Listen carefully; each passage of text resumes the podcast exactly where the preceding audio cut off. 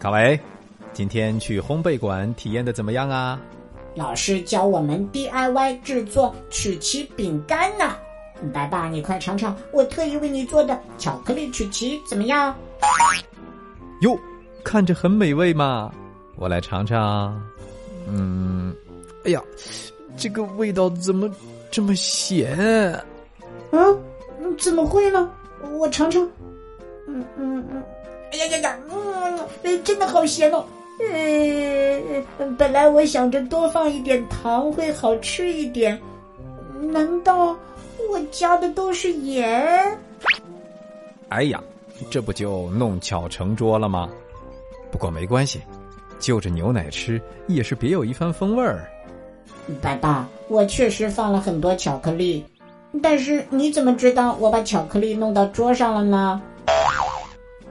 弄巧成拙，不是说你把巧克力弄到桌上了，拙是笨拙的拙，弄巧成拙就是指本来想使小聪明，结果却做了蠢事儿。来，听我给你好好的讲一讲这个成语吧。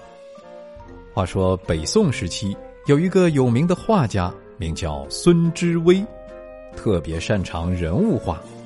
有一次啊。成都寿宁寺请他为寺院里画一幅《九曜图》，于是他用心把图用笔勾好，人物特别的生动，看上去衣带飘飘，宛然仙姿。只剩下了最后一道着色的工序。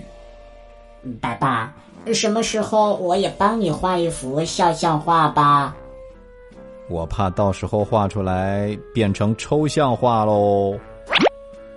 这时候呢，孙知微有事情外出，就把弟子们都找来说：“这幅画的轮廓我已经画好了，剩下着色的工作，你们几个人接着做吧，一定要认真做好。”我也会填色，那本哆啦 A 梦的填色画本我都快完成了。哟，那完成之后记得给我好好欣赏欣赏啊！老师走了以后呢，弟子们就准备上色了。可是啊，他们突然发现图中水星菩萨的侍从童子手里拿的水晶瓶是空的。水晶瓶，嗯，是跟灰姑娘的水晶鞋一样闪闪发光的吗？哎，这个我也没见过呀。这时候呢，一个学生说。老师平时画瓶子，总要在瓶上画一束鲜艳的插花。哎，这一次可能匆忙当中忘了画上去了，我们给他画上吧。大家听了都特别赞同他的意见，于是呢，他就在水晶瓶上很用心的画上了一只粉红色的莲花。一朵莲花还不够，你最好再画一朵蓝玫瑰，你再加上一束满天星，嗯，这样多好看呢。在家水晶瓶都放不下了。第二天呢，孙知微回来了。当他看到水星菩萨的侍从捧的瓶子里面居然冒出了一朵莲花的时候，他气愤的吼叫起来：“哎呀，这道经里面都说了，这水星菩萨的水晶瓶不是插花用的，而是用来镇妖伏水的宝贝。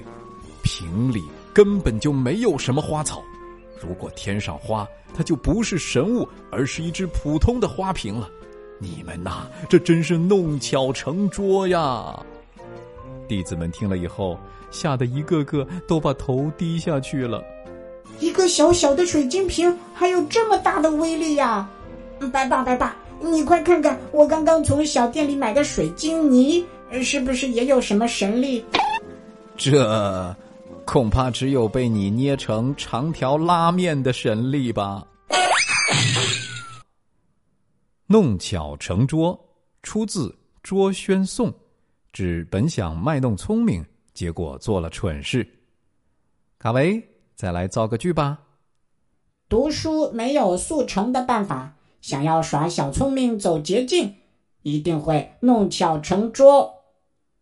嗯，白爸，今天讲的故事好耳熟啊！你之前是不是给我讲过一个呃给蛇画脚的故事呀？那叫画蛇添足，确实也是一种弄巧成拙的行为。哎，看来你学过的成语还要多加复习呀。哎呦，哎，我我我我是嘴瓢了啊！本来还想秀一下呢，啊，好像又弄巧成拙了。好了，小朋友，“弄巧成拙”这个成语你学会了吗？你知道水星菩萨的水晶瓶到底是用来干什么的吗？如果你知道答案的话，欢迎你在白爸讲故事的微信公众号上留言告诉我。二零二三年白爸夏令营开始报名啦！这个暑假，白爸带你玩转迪士尼，快乐下江南，还可以在西湖边听现场版的白爸讲故事哦！赶紧添加白爸的微信，拼音全拼白爸大白，报名参加吧！